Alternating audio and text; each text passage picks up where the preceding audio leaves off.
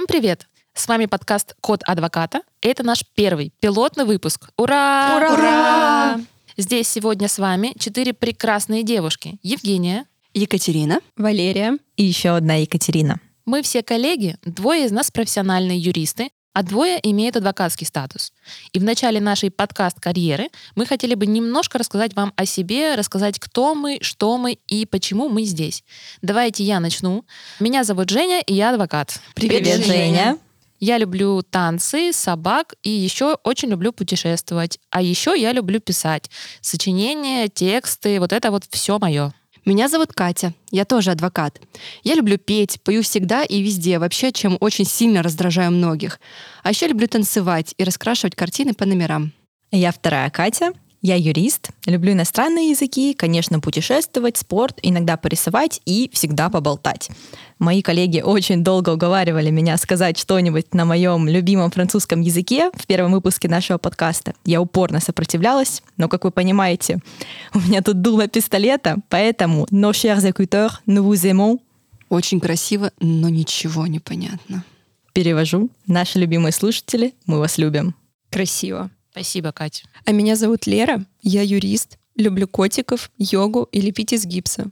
Когда-то в прошлой жизни я профессионально занималась гимнастикой, но сейчас я только профессионально двигаюсь между офисом и судами, даже если они находятся в разных городах.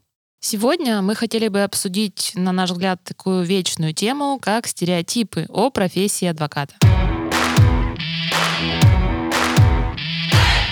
Давайте я начну сегодня. Всегда, когда люди узнают, кто я по профессии, а я адвокат, это вызывает реакцию. Плохую, хорошую, но всегда реакцию.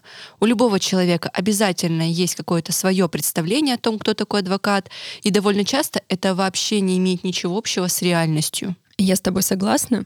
Мне кажется, что у многих просто происходит какой-то ментальный диссонанс, когда они видят молодую девушку и слышат, что она адвокат.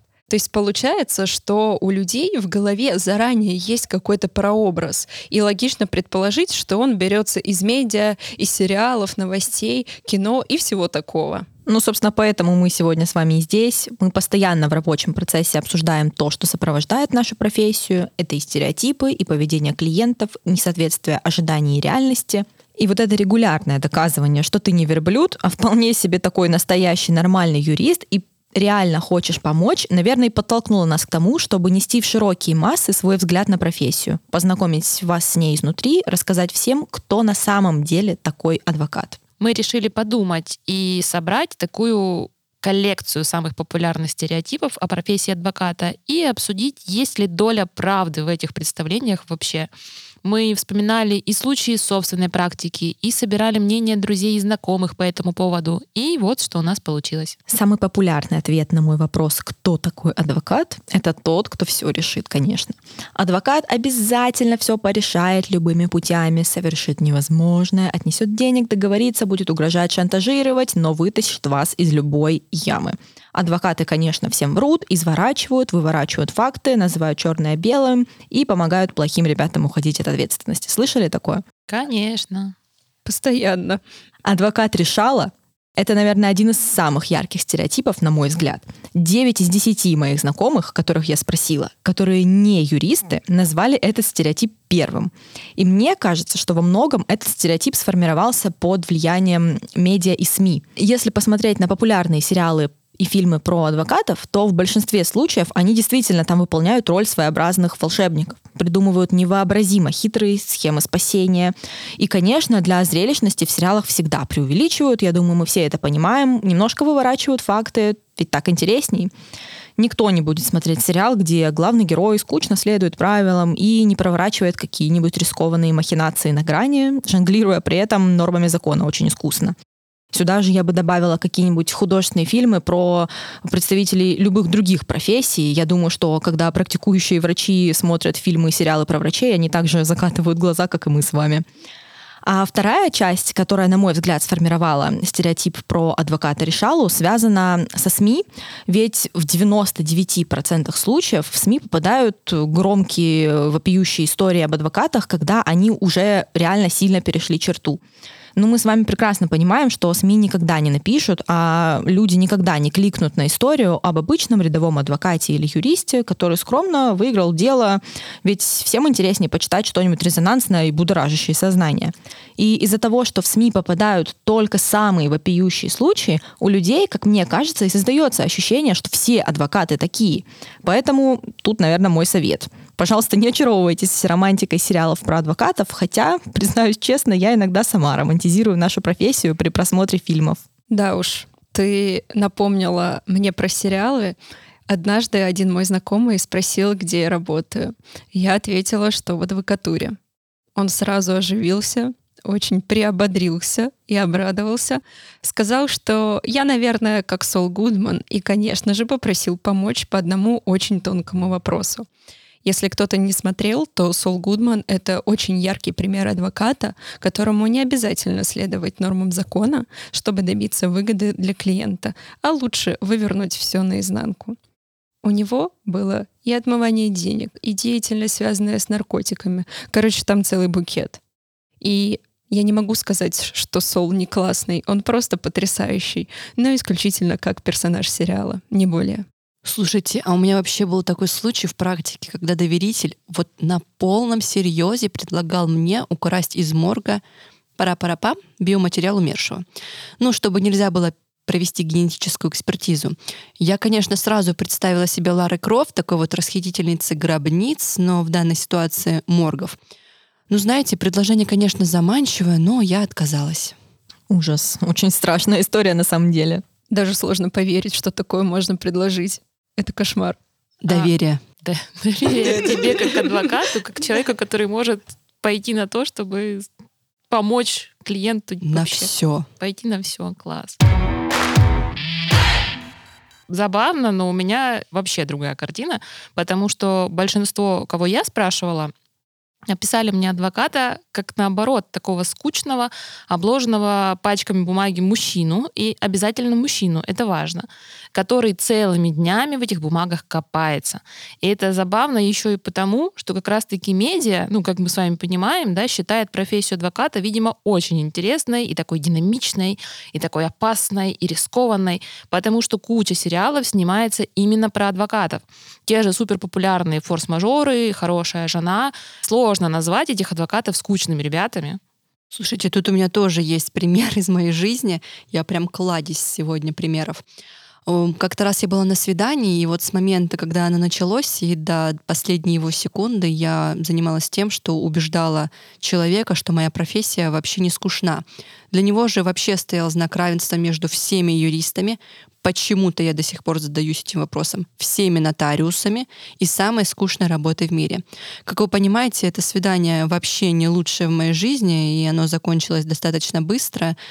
Но зато, я надеюсь, я убедила его в том, что юристы вполне веселые ребята. Хотя я целый час своего времени потратила на то, чтобы его убедить. Как настоящий юрист. Но второго свидания, наверное, не было. Мне кажется, это свидетельствует о скучности. Я оказалась в 18 веке скучности. То есть ты подтвердила его мнение скорее. Вот я сейчас теряюсь в сомнениях, если честно. Но если он с тобой спорил, то ему явно было, что тебе сказать. Дорогие слушатели, если среди вас есть тот э, молодой человек, которого на первом и последнем свидании девушка убеждала, что профессия юриста очень веселая, динамичная и классная, напишите нам, пожалуйста, в комментарии, что вы в итоге думаете по этому поводу. Убедила она вас или нет? Нам очень интересно.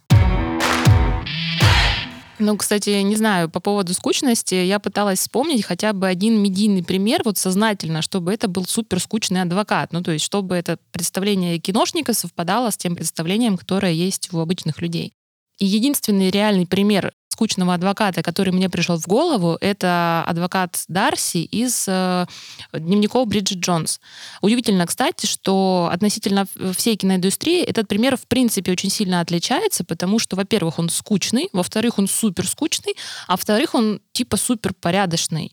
И мне кажется, что как раз-таки сюжет про адвоката в классическом варианте это скорее история про вот какой-то тяжелый моральный выбор и про продажу души дьяволу. Ну, как бы понятно, да, отсылка к хрестоматийному адвокату дьявола. Но вот на то, что ты, Катя, описала про решал, клоунов, шантажистов, как раз-таки медийный стереотип, мне кажется, похож больше. И собственной практике я могу сказать следующее. Ну да, конечно, часть твоей работы — это скучное перебирание тонны бумажек. Тебе очень много нужно найти, прочесть, потом проверить, потом еще раз проверить. В суд иногда ты едешь с чемоданом документов, и с чемоданом я имею в виду буквально, с вот с вещевым большим чемоданом, потому что папки больше никуда не помещаются. И еще, к слову, приставы на входе тебя с ним не пускают, потому что с чемоданом в суд нельзя. Но иногда у меня такое ощущение, если честно, что мы вот, ну, буквально мы снимаемся в кино. Настолько удивительные сюжеты встречаются у доверителей.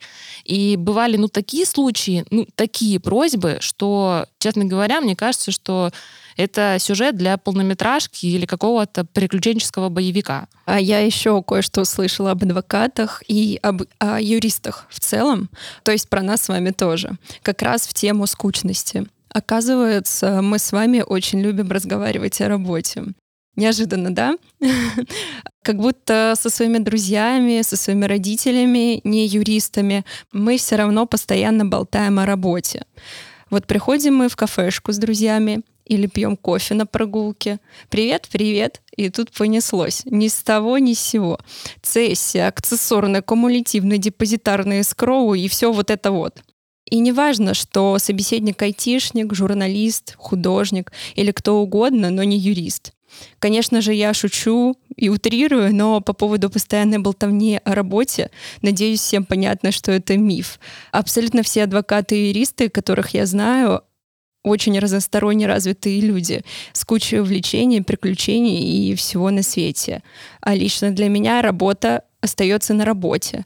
Да и к тому же, кому может вообще прийти в голову грузить своими рабочими моментами посторонних, как вы считаете? Я просто хочу добавить мнение к Лерному, Лерному высказыванию. Мне кажется, что очень часто, по крайней мере, мои друзья, знакомые сами просят что-то рассказать про работу, или когда ты что-то мимолетом о чем-то скажешь, упомянешь какое-нибудь событие или дело, все потом такие, о, а что, так можно? О, а что так бывает? А правда? А расскажи еще. Не знаю, у меня часто такое случается. Ну, так это вот и вопрос, что если они сами спрашивают, значит, им интересно. Ну, получается, да, что как бы как можно считать, что мы типа скучные, если вы сами спрашиваете нас, а чё, как, э, как какой-то вот реально сюжет, не знаю, фильма, кино, новая серия сериала, а что у тебя там в этом деле? Слушайте, ну, Согласна. ну или это вообще другая ситуация, они просто хотят спросить у вас совет. Но об этом Частенько, в другом да, эпизоде подкаста. Это часто случается, правда. Да, и, как правило, так этот вопрос ну, знаешь ли ты там что-то о чем-то. Он сопровождается фразой, что ну ты же должен знать все, вообще все тонкости и ОСАГО, и наследственного права, еще потребительского, семейного. В общем, вообще так до бесконечности. И все это сопровождается нашей любимой фразой. «Ну ты ж юрист!» Но на минуточку только федеральных законов в России на апрель 2023 года принято и действует 9500. Это огромная цифра. Это еще без учета указов и постановлений президента, правительства, местного законодательства. В них же постоянно еще вносятся правки. Поэтому пока ты будешь хотя бы читать все эти законы, они уже тысячу раз изменятся и будут просто неактуальными. В общем, это какой-то адовый круг. Из этого вывод, что юрист для меня — это вообще не тот, кто знает все законы, а знает, где и что можно найти. Это главный навык, которому учат в университете, и, я считаю, научили меня — понимать, какой отраслью урегулирован вопрос и в каком акте искать ответ. И это уже намного глубже, чем зазубривание законов. Понимать, что и где можно найти. В этом плане меня лично спасают вообще всякие правовые системы типа консультант. И это, к сожалению, еще не реклама. Я даже представить себе не могу, как раньше работали юристы, не имея возможности загуглить. Но на это мне обычно отвечают, что вообще-то это показатель того, что юристы стали необразованнее и вообще глупее. Это так называемое «а вот раньше, раньше все было лучше», да? Но это вообще не так для меня. Не юристы стали хуже, а система настолько лучше, что это позволяет сократить тратить время на поиск нужной статьи. Это просто банально удобнее. В общем, это полнейший стереотип и совершенно ненужное знание. От себя могу здесь добавить, что мы с коллегами, с Катей и Женей, учились в одном универе. Я думаю, они меня поймут. На первом курсе университета на одной из самых первых лекций по теории государства и права, это один из основополагающих предметов, наш преподаватель, очень уважаемый в нашей науке человек, сразу стал рассказывать нам о том, что Плохой юрист зубрит нормы наизусть, а хороший знает, где эти нормы искать. И у меня до сих пор это отпечаталось, всегда этим руководствуюсь. Ну, это правильный подход. Я тоже согласна с этим. А, вот ты, Катя, недавно говорила про внезапное предложение клиента выкрасть биоматериал из морга, чтобы потом с ним там что-то сделать и помешать проведению генетической экспертизы. Вы знаете, мне кажется, это так ярко демонстрируют искреннюю веру в еще один стереотип о юристах, о том, что адвокат, он как ищейка, ползает по полу с лупой в поисках следов, может допрашивать свидетелям с пристрастием обязательно. И вообще перед э, адвокатом нет никаких закрытых дверей. А в суде адвокат как фокусник из шляпы достает доказательства и сражает судью на повал. То есть адвокат, он как следователь, но только в пользу защиты. Я даже знаю, откуда такое мнение. Вернее, я могу предположить. А, мы с коллегами, конечно, очень любим сериалы про юристов, в частности, «Хорошая жена», просто обожаем. А, вот только жаль, что некоторые люди воспринимают сюжеты кинематографа как реальную жизнь.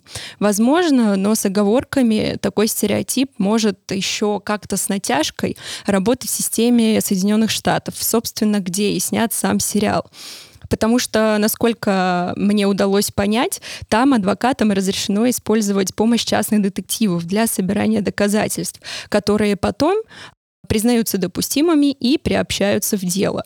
Но опять же, я напомню, сам адвокат, как тайный агент, не залезает в чужую квартиру и не лазит по машинам.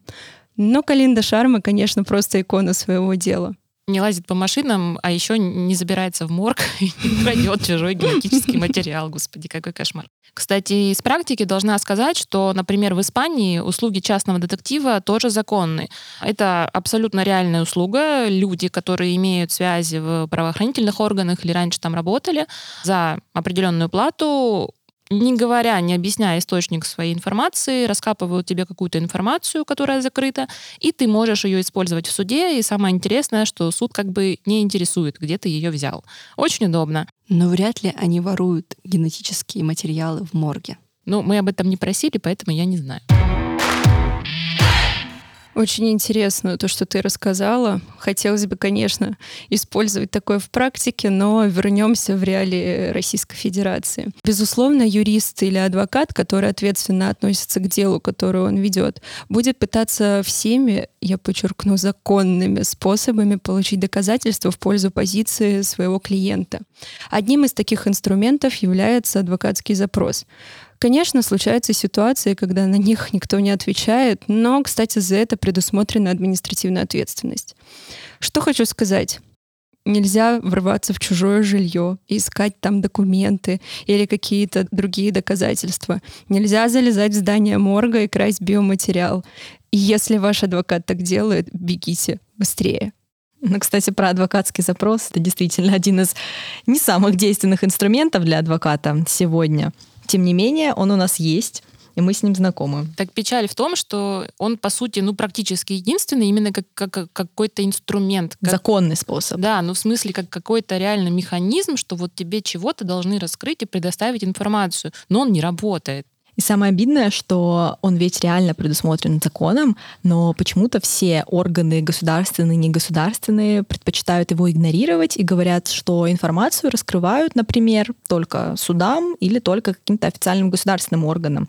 А ты приходишь в суд, говоришь, что тебе отказали, не ответили на твой адвокатский запрос, а суд говорит, ну и ладно, ничего не можем с этим сделать. Нет, ну с точки зрения практики, чаще всего, как, как это ни странно и не парадоксально, именно отказ в предоставлении информации по адвокатскому запросу потом тебе позволяет пойти в суд с ходатайством и как бы этим подтвердить, что ну вот не шмогла, как говорится, да, дорогой суд, помоги, пожалуйста, истребовать. Но знаете, это все равно очень интересно. Я сейчас состою в эпистолярной переписке с несколькими организациями и лицами. Я пытаюсь их убедить, что я прошу законную информацию, и они мне должны ее предоставить. Ну, конечно, я угрожаю им там административной ответственностью. Вот посмотрим, что из этого выйдет. По-моему, никто не боится административной ответственности. Ну, не знаю. Одна организация предоставила документы. Из этого выйдет эпистолярный роман. Я думаю, да. Минимум на 300 страниц.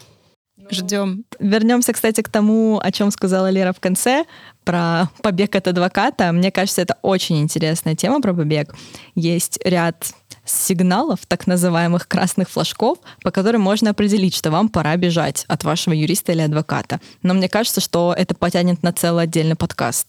Еще одно мнение довольно большого пласта общества об адвокатах такое. Адвоката интересуют только пиар и большие гонорары. Соответственно, адвокаты защищают преступников только из этих побуждений. Мы, конечно, понимаем, что подобное мнение складывается из массовых источников, в том числе, наверное, из освещения дел в СМИ. И, к сожалению, действительно есть печальные примеры. Ну, тоже дело Ефремова вспомним. Там чего только не было, просто кошмар.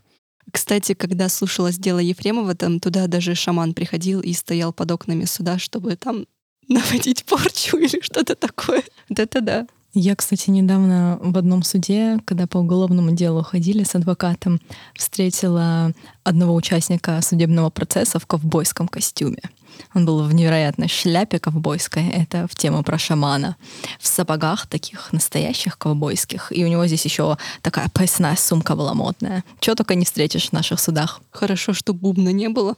Я видела другую штуку. Я видела, что на Авито продавались билеты ну, как типа в зрительный зал, то есть в зал заседания. Это при том, что у нас заседания на минуточку открытые, ну, то есть гипотетически ты можешь прийти и послушать любое дело, да, у нас гласный судебный процесс. Там, очевидно, не было места, и наверняка была куча журналистов, которые заняли все места.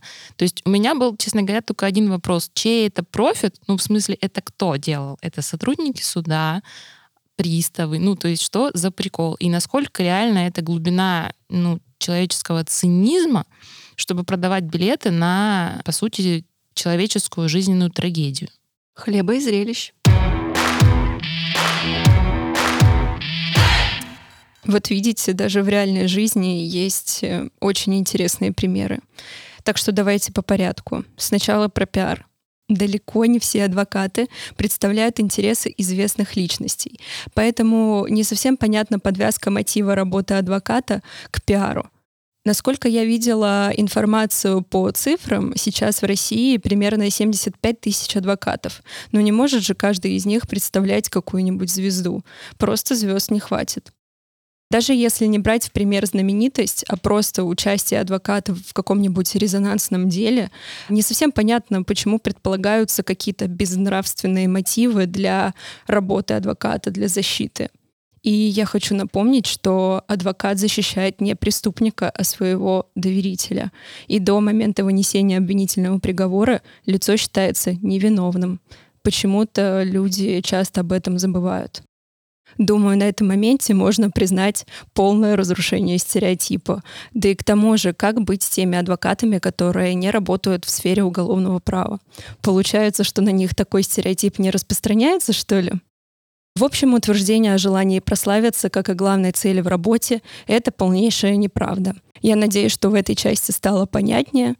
Добросовестный адвокат просто выполняет свою работу. И все тут. Ну, честно говоря, мне кажется, что это все-таки линия поведения да, ради пиара или не ради пиара, а ради защиты и оказания помощи все-таки зависит напрямую от конкретного адвоката, чего он хочет от своей профессии, какими путями он хочет этого добиться. Ну, окей, да, про гонорары. Вернемся к ним. Тут э, так же, как и про пиар. Адвокат выполняет свою работу, получает за это деньги. По-моему, все логично, отлично и правильно. Но при этом я не один раз слышала мнение о том, что адвокаты настолько много зарабатывают, что просто купаются в золоте. Эх, конечно, хотелось бы мне в это верить, но зачастую это не так или не всегда так. Боюсь, что такая тема всплывает из-за печального опыта работы с юристами. И мне искренне жаль, реально, если кто-то столкнулся в своей жизни с так называемыми черными юристами. Например, недавно к нам приходила девушка, доверитель за консультацией, которая столкнулась с очень неприятной проблемой. Ей написали некоторые юристы такое, что у нас всем офисом кровь из глаз лилась, а денег с нее попросили как за новенький Rolls-Royce. И очень часто такие юристы заранее знают финал дела, и именно под предлогом того, чтобы гарантированно победить, задирают ценник до такого космоса, что просто невероятно. Поэтому, если ваш адвокат клянется на крови, что выиграет ваше дело, то это очень часто является ярким маркером того, что нужно прекращать работу с таким человеком. Можно я добавлю здесь, что хотя этот совет, безусловно, верен, получается, что на практике его людям обычным применить, я думаю, что сложнее всего. Ну, представьте, перед вами сидит суперпрофессионал там, в каком-нибудь суперкостюме, суперофисе, и он говорит то, что вы хотите слышать. То есть вот вы пришли, вы понимаете, что у вас проблемы, вы не верите или наоборот верите в свою правоту, даже, даже, наверное, это сложнее и страшнее. И он говорит, да, мы все сделаем. Вот нужна вот эта сумма, но я все сделаю. Мы выиграем, я вам гарантирую. И хотя мы советуем от таких специалистов сразу уносить ноги, потому что это, ну, как минимум, непрофессионально, как максимум подозрительно, и практика показывает, что никогда эти случаи не заканчиваются победой.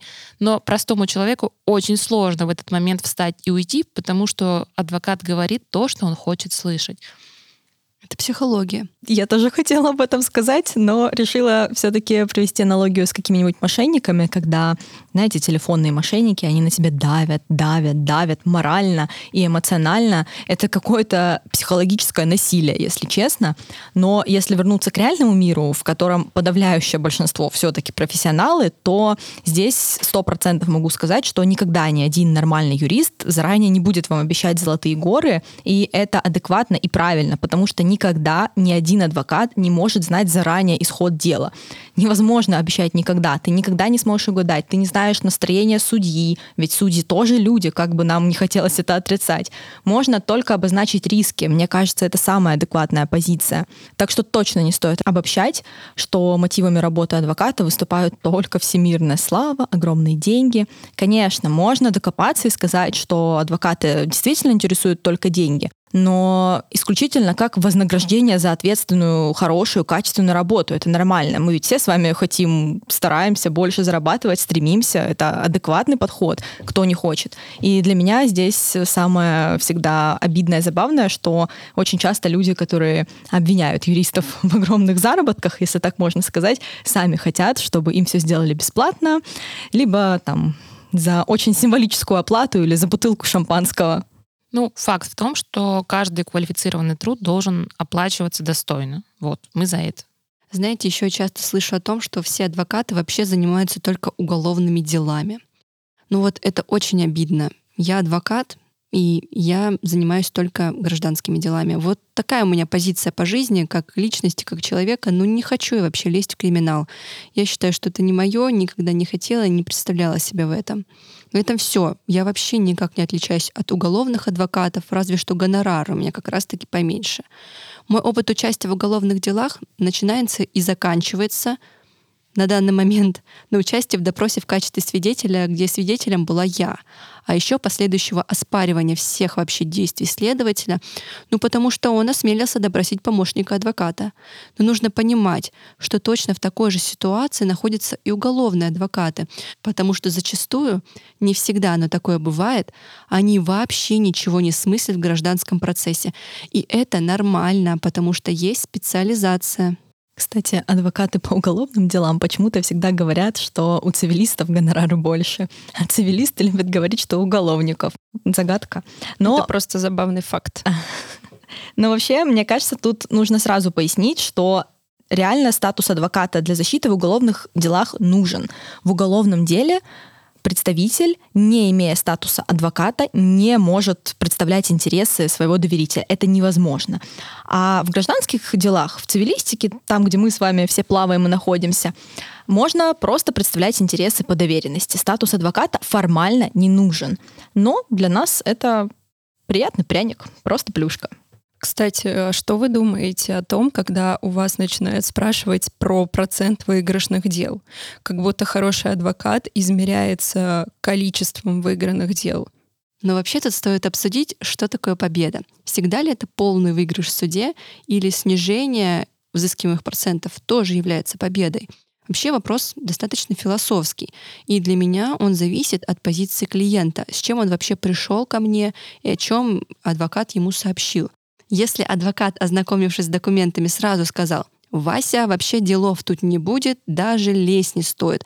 А Вася вот такой вот захотел ради принципа пойти в суд и обоснованно проиграл. Есть ли вообще в этой ситуации проигрыш для адвоката? Конечно, все хотят выигрывать и быть на коне, как Харви Спектр. Но сейчас, с учетом моего опыта, я для себя пришла к мнению, что самое главное для меня — это честно и добросовестно выполнять свою работу, вообще не обещать золотых гор. Именно это для меня признаки хорошего адвоката, а не процент выигранных дел. Но, знаете, это вообще довольно забавно, когда просят дать оценку в процентах. Ну, это больше 50%, меньше 50%, а поточней, может быть, 75,4%. Слушай, ты знаешь, это так забавно, потому что совсем недавно в ходе разговора по телефону один клиент реально спросил, какой процент выигрыша по этому делу. Я обомлела и не знала, что сказать, но сказала, что мы не можем предполагать никогда заранее, какой процент выигрыша, или вообще гарантировать выигрыш, или проигрыш, что за оценочные категории. Уточни, пожалуйста, он спросил у тебя процент в смысле вероятности какого-то результата, ну типа сколько процентов за то, что мы выиграем в этом смысле? Да, в этом смысле. Типа 50 на 50. Это всегда, если что, бывает. Ну, ну или где-то не всегда. Ну, вообще 50-50 третьего не дано. Нет, либо 50, да, либо нет. 50-50 всегда встретить динозавр в метро или не встретить, как бы все по классике. Я тоже так считаю, но его интересовали прям цифры. Десятые процентов, я же говорю, Дроби. 75,4% за то, что суд удовлетворит ваш иск в полном объеме. Знаете, я бы здесь еще хотела добавить про то, что очень часто люди, когда приходят э, за юридической помощью, думают, что они в этот момент полностью перекладывают ответственность себя на адвоката или юриста. И очень многих удивляет, когда ты начинаешь обозначать риски своему доверителю. И ведь это основа нашей работы, так как мы как уже сегодня обсудили, не можем гарантировать какой-то результат или какой-то исход, очень часто наша работа заключается в том, чтобы обозначить риски. Например, доверитель хочет заключить сделку. Мы можем сказать, у вас есть вот такие, вот такие и вот такие способы. Мы не можем вам сказать, какой из них лучше или хуже, потому что вы должны выбирать, исходя из того, что вам нужно, с учетом всех рисков, которые мы обозначаем. И людей это очень часто пугает. Они думают, как так? Я же пришел к юристу, за меня должны все решить, все сделать. Но это не всегда так. Ну, подожди, э, я не совсем согласна. Ты, как раз-таки мы можем и должны сказать, что на наш взгляд, ну, в смысле только юридически, с точки зрения закона или перспективы, ну, если сделки, да, если перспектива оспаривания, какой вариант лучше, более безопасный, даже если он, например, более сложный или дорогой, какой вариант хуже, но, например, он дешевле и проще и быстрее. Но ты совершенно права, что как раз-таки решение принимает доверитель. И вот это вот для некоторых клиентов это шок, потому что очень, ну нет, наверное, не многие, но некоторые люди возвращаются то есть мы, допустим, что-то изучаем ситуацию, описываем, говорим, ну смотрите, пути номер раз, номер два, номер три. И человек возвращается с вопросом, что мне делать? Что мне делать? И суть в том, что, мне кажется, и просто ну, какая-то человеческая история, и профессиональная этика не позволяют нам принимать решения за них, да, за других. Ну, мы вообще принимать решения за других людей не должны, а тем более, когда это твой клиент. То есть потом, потому что, ну не говоря о том, что ты будешь виноват или что-то такое, ты, понятно, будешь виноват в любом случае, но это просто неэтично. То есть твоя работа не в принятии решения за него, твоя работа в том, чтобы все выкопать, все риски осветить, объяснить. Мне кажется, вот это очень важно, чтобы разговаривать еще с людьми не на своем вот этом вот, э, я не знаю, как это назвать, на каком языке, иностранном, юридическом, а чтобы... Тарабарском. Тарабарском, ну каком-то вообще сюрреалистичном. А чтобы суметь перевести с этого языка на обычный русский понятный, и чтобы человек тебя понял. Вот мне нравится, знаете, этот момент в работе, э, когда ты видишь в глазах ну, какое-то вот просветление и понимание. И я понимаю, что человеку удалось донести. И с этого момента он даже, ну, с вами беседу начинает вести совершенно по-другому. Поэтому, да, мы должны все объяснить, мы должны все изучить, подчеркнуть, раскрыть и так далее, но мы не должны и не можем принимать решения за доверителя. Решение только за ним. Он обращается к юристу, к адвокату, как к советнику. Он обращается к нему как к консультанту квалифицированному, который может посмотреть с того угла зрения, с которого обычный человек в силу отсутствия образования юридического, какого-то эмоционального очень большого фона не может увидеть в своей вот ситуации правовой. А мы можем, потому что это наша работа. Ну, сюда это известная, любимая всеми шутка о том, как тебе звонит доверитель или клиент. Ты ему объясняешь, что так, как он хочет, сделать нельзя, это незаконно, а он тебе говорит о том, что он уже это сделал, и тебе потом надо разбираться с последствиями. И правда так бывает, что то, что хочет доверитель, не всегда сопоставимо с правовыми реалиями. Очень часто так, как люди хотят, сделать вообще нельзя.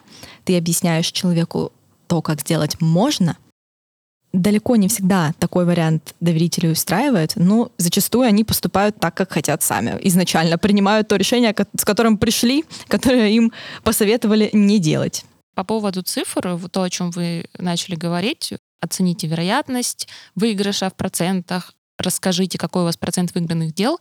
Несколько раз клиенты обращались ко мне с таким запросом.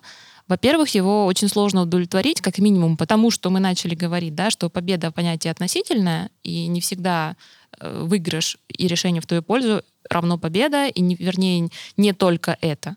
А во-вторых, как минимум и как максимум у нас есть адвокатская тайна, и мы просто не можем разглашать данные кейса даже сам факт того, что мы оказываем помощь вот этому конкретному человеку, это адвокатская тайна, и мы не можем ее раскрывать без согласия доверителя. И получается, что человек, который просил, он просил не просто процент выигранных дел, а еще конкретные ссылки на конкретные кейсы. То есть, по сути, мы должны были ему раскрыть, ну, по его мнению, по его желанию, вот что реально мы участвовали в этом деле и представляли интересы вот этого человека. Э, подчеркну, что это раскрытие адвокатской тайны. Так делать нельзя. У меня было еще очень интересное интервью, когда у меня клиент спрашивал, а как вы поступите, если другая сторона заявит такое-то ходатайство?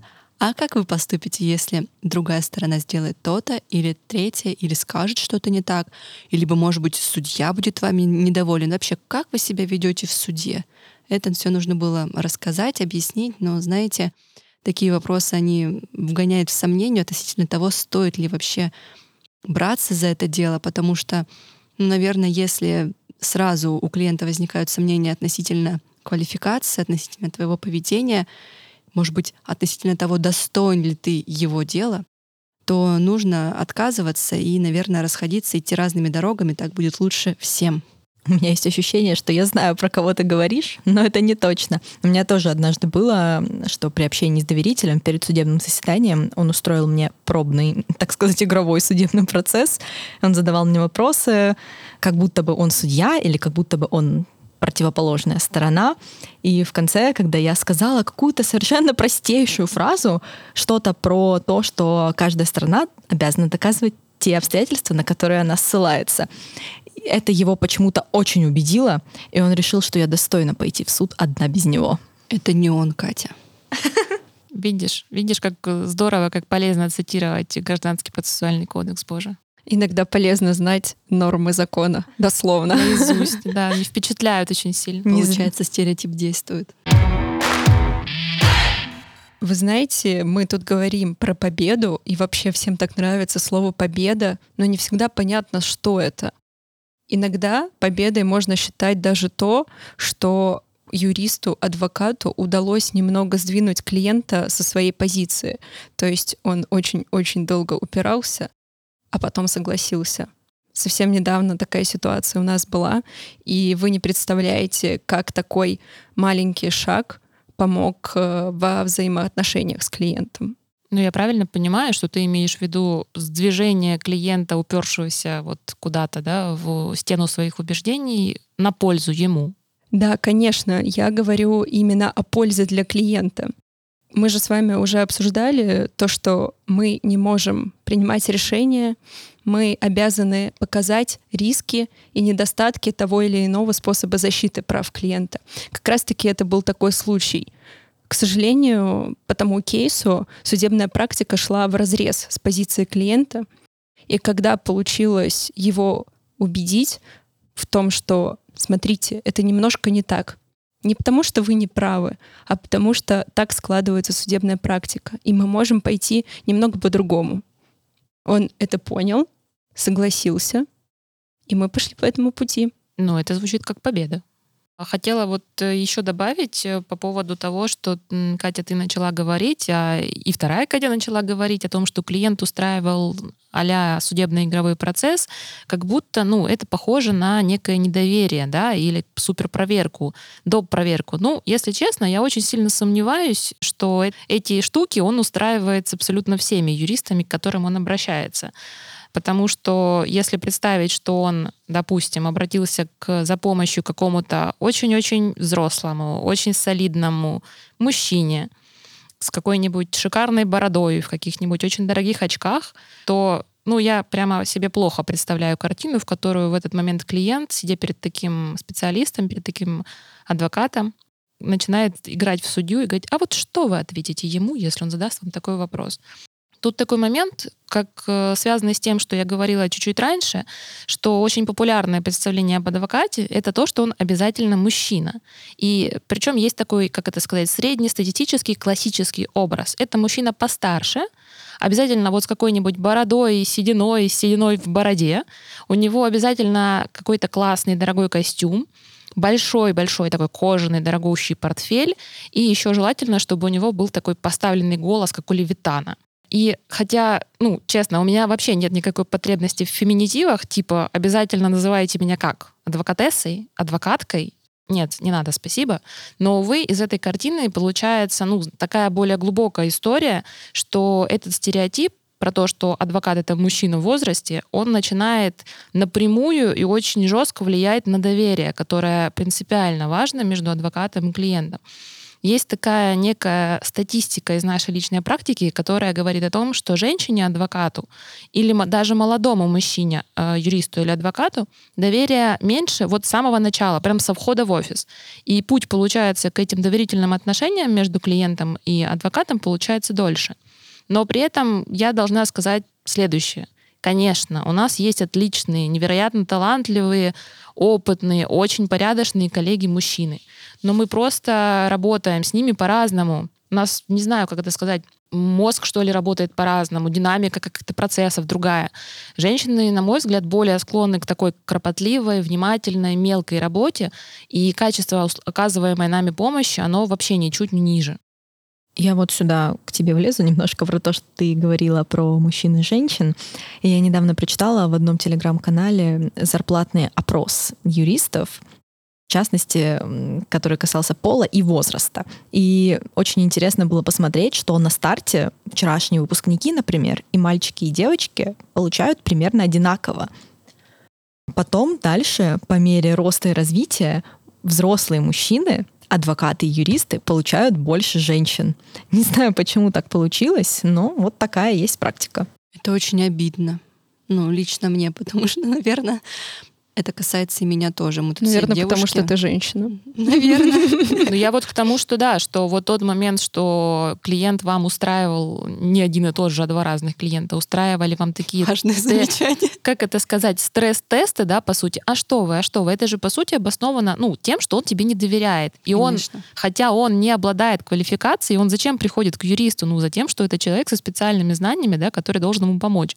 Но он все это отодвигает, считает, что он знает больше просто в силу своего, ну, наверное, пола, если это клиент был мужчина, и начинает тебя тестировать, гонять, как будто на, не знаю, на профпригодность, на что ли. Ну, честно, это ужасно. Это еще очень странно, потому что вот в той ситуации, которая была у меня после всего этого теста, мы как-то разошлись с этим клиентом, ну, видимо, я не прошла тест на доверие, либо я встала в позу и сказала, что мы не будем работать в дальнейшем. Но в последующем он вернулся и сказал, что мы, видимо, друг друга недопоняли, но, знаете, доверие уже не сложилось, какой-то вот связи не получилось, поэтому и начинать работу мы не стали. Если помните, у Леры нашей была интересная ситуация, когда один из доверителей спрашивал у нее, есть ли ей 18 лет. Это было ужасно. Я не знала, что ответить. Не потому, что я не помню, сколько мне лет, а потому что я не понимаю, как отвечать на этот вопрос. Это тоже был какой-то тест на тест на возраст. Тест на психологический возраст, тест на профессиональный возраст. Что это? Это был эйджизм. Это был не тест. О, Это тоже точно. тема для отдельного подкаста, по-моему. Умное слово, да. На самом деле я сразу это поняла, просто профессиональная этика не позволяет мне встать и уйти.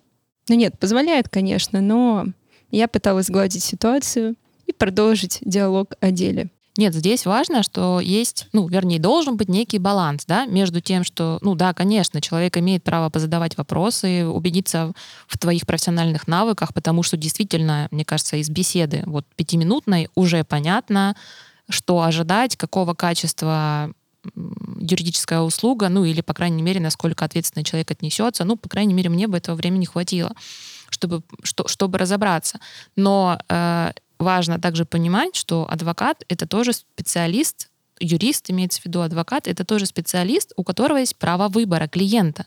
Это не как это, да, не публичная оферта. То есть мы не обязаны оказывать юридическую помощь всем, кто пришел. Это важно. Мы из практики уже понимаем, что доверие — это важно, взаимопонимание — это важно. Коннект вот этот вот какой-то человеческий — это супер важно, потому что без этого реально может развалиться дело. То есть без этого ты можешь не оказать э, свою юридическую помощь настолько хорошо, насколько мог бы, если бы вы с человеком, с клиентом нашли взаимопонимание, он бы тебя слушал, не перепроверял, не советовался еще с десятью другими специалистами, а как-то вы вели вот одну единую, грубо говоря, да, борьбу, стояли на одной стороне, и эффект был бы совсем другим. Кстати, возвращаясь к теме, которую ты подняла, Женя, насчет бородатого, статного, красивого, умного, такого громогласного мужчины. Вот у меня была на самом деле интересная ситуация в практике. Как-то раз я сидела в коридоре суда и ждала заседания. Возле меня сидели мужчины, как раз вот такие, каких ты описала, и обсуждали дело. Одним из них был юрист, которого я должна была заменить в процессе по заданию клиента. Они вообще беззастенчиво обсуждали все нюансы дела, замену представителя на меня и еще очень много чего интересного. То есть истец разговаривал с ответчиком, я подчеркну это. И вообще, знаете, иногда очень полезно быть вот такой вот девочкой, которая сливается с местностью и вообще делать вид, что ты цветок в горшке, ничего не слышишь, ничего не видишь. То есть, э, я правильно поняла, они не поняли, что это ты, что, то есть тот человек, о котором они говорят, которого, не знаю, ждут, что это вот ты сидишь рядом с ними. Да, вот представляешь, он вообще весь такой классный, красивый, опытный, он даже и не мог предположить, что его заменили на меня. Мне кажется, это был очень красивый, эффектный момент потом в заседании, когда он об этом узнал. Какого размера были его глаза в эту секунду. Он узнал об этом до судебного заседания. К сожалению, мне пришлось раскрыться, но эффект был очень приятный. Капелька злорадства в нашем добром подкасте. Я должна сказать все-таки справедливости ради, что, ну, окей, безусловно, есть вот этот момент напряжения и стереотипа, и недоверия к женскому полу, к специалистам, вернее, женского пола, да, и некий вот этот а сексизм в профессии. Но некоторые мои доверители придерживались более ну как сказать, современной, что ли, позиции, стратегически верной позиции. И не наоборот. Это было еще раньше в моей практике, когда я была, ну, наверное, лет на пять еще моложе, ну, то есть на пять лет меньше опыта. И они считали мою внешность и мой пол нашим преимуществом, ну, таким секретным оружием. Они считали, что наоборот, когда никто ничего не ждет от представителя, нам это будет только на руку. Ну, чисто стратегически это же реально верно. Это прям такое тактика планирования. И, честно говоря, я хочу сказать им отдельно большое спасибо за этот вот современный и стратегически верный подход и за их искреннее доверие, правда. И к сожалению, да, на контрасте при всем при этом у меня было много и обратных примеров, когда был вот специалист, такой ровно как описанный, у которого, к сожалению, за мужским вот этим вот классным дорогим костюмом, за дорогим кожаным портфелем больше не было ничего. Там не было никакой качественной помощи, никакой эмпатии, никакого понимания, никакого желания реального помочь. Поэтому для меня этот стереотип и Но я не хочу сказать, что это дискриминация, но некое вот предубеждение по поводу пола и возраста. Для меня это все неправда, этот стереотип очень обманчив. И, возможно, это вообще самый стереотипный стереотип из всего того, что мы с вами сегодня обсудили, который, ну, знаете, это не просто забава, это не просто шуточка такая, а это мешает в работе. Это неприятно. И я думаю, что коллеги простят мне небольшой спойлер. Мы уже предварительно обсуждали некоторые темы следующих выпусков. И для этого мы решили сделать отдельный выпуск про вот эту смежную тему про сексизм и стеклянный потолок в профессии. Так что у нас будет больше времени поговорить на эту непростую тему. А чтобы не пропустить наши следующие выпуски, подписывайтесь на наш подкаст «Код адвоката» на платформах Яндекс Музыка, Apple Podcast, Google подкасты, ВКонтакте, CastBox и на других подкаст-платформах. Ссылочку мы оставим в описании выпуска. Что мы хотели бы сказать сегодня в финале? Наверное, то, что нам очень приятно, что профессия адвоката никого не оставляет равнодушным. Это круто и очень гордо принадлежать к этому особенному профессиональному сообществу. А еще более круто помогать людям и видеть реальный результат своей работы. И по-своему круто ломать все эти стереотипы. А они обязательно разрушаются, если ты ответственно и с отдачей относишься к своей работе. Помогаешь и делом доказываешь свою квалификацию. Даже если у тебя при этом нет бороды, низкого голоса и большого кожаного портфеля. Наш первый выпуск подошел к концу. Надеемся, что вам было интересно, и мы смогли показать под каким-то иным углом, что такое быть адвокатом и на что же это похоже в реальной жизни, а не в сериале. Ставьте нам лайки, подписывайтесь на нас в социальных сетях, все ссылочки оставим в описании. А еще наш прекрасный спонсор и вдохновитель, Ростовская областная коллегия адвокатов-советник, ведет полезный и полностью авторский телеграм-канал, где можно задать свой правовой вопрос и получить на него ответ. Ссылочка также будет в тексте описания. Нам еще о многом хочется рассказать, так что до встречи в новых выпусках.